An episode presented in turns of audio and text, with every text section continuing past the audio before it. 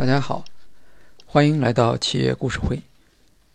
今天我们和大家分享的案例是一家在线的英语学习工具，叫五幺 Talk。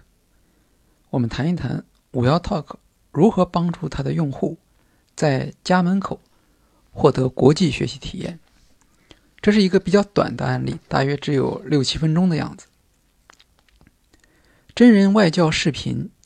是在线语言教育普遍采用的模式。五幺 Talk 只是其中的一家。那么它的特色在于，二十五分钟只要十五元，这样超高的性价比。能够做到这一点，是因为它大量的使用了菲律宾外教，并且以二三线城市的用户为主，开发语言学习市场。五幺 Talk 成立于二零一一年一月，他将自己的目标用户定位在普通白领和一般的网民，试图把学习英语从奢侈的行为转变成大众化的、平民化的沟通，降低成本的关键，用创始人黄佳佳的话来说，其实。就是在全世界找到性价比比较高的外教资源。五幺 Talk 全部聘请菲律宾外教，大大降低了师资的成本。我们并不是一开始就选择菲律宾外教，也曾经对菲律宾、南非、爱尔兰、罗马尼亚等不同国家的外教。做过综合比较，但是只要上过菲律宾外交课程的用户，都会有一个体验：从小到大，没有哪个老师会对我这么客气。菲律宾人热情，服务意识特别好。外教在讲课过程中，自然而然的让学生切实的感受到。这些特点，聘用菲律宾外教讲授英语这一模式，早已在日本和韩国流行多年，在国内也并非五幺 Talk 首创。黄佳佳说：“但是我们是国内唯一一家真正把脚踏到菲律宾土地上的英语培训机构。”相比于欧美的教师，菲律宾老师对工作的饥渴度和珍惜度要高得多。他们乐天派的性格也很适合外教工作。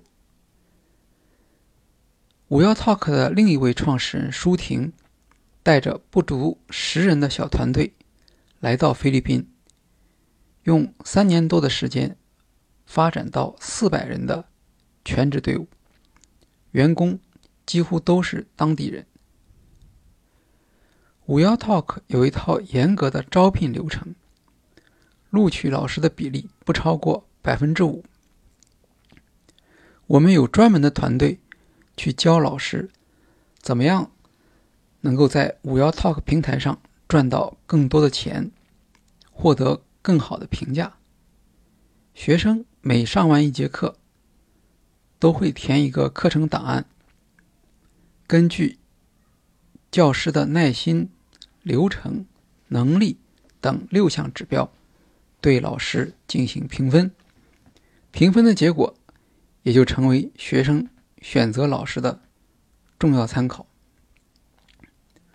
五幺 Talk 定期在菲律宾的不同区域开线下老师见面会，搜集老师对。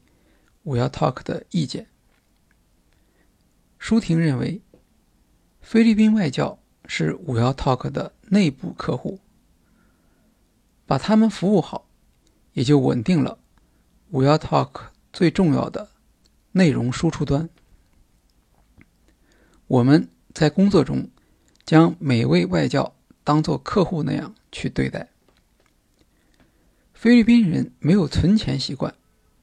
有一次，正好赶上国内国庆节放假，银行业务推迟了一天，菲律宾那边的外交就有意见。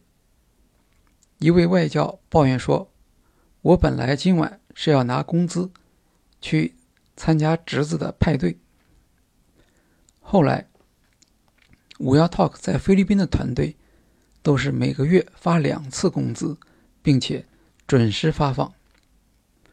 二零一三年九月，五幺 Talk 花重金在菲律宾签下三位品牌老师，希望以此带给。众多的外交更多认同感和驱动力。红杉资本中国基金合伙人刘星说：“五幺 Talk 在菲律宾的运营策略是吸引投资者的闪光点。五幺 Talk 的快速成长与其产品特性恰好击中中国学生哑巴英语这一痛点有关。很多用户。”尤其是二三线城市的用户，第一次接触外教，就是通过五幺 Talk。他们之中的许多人，并不介意在屏幕的另一端是菲律宾外教。不出国就能够与英语国家的人对话，本身就是一种乐趣。在五幺 Talk 近五万的付费用户里面。来自北上广深和二三线城市的各占一半。五幺 Talk 还面临着盈利模式的考验。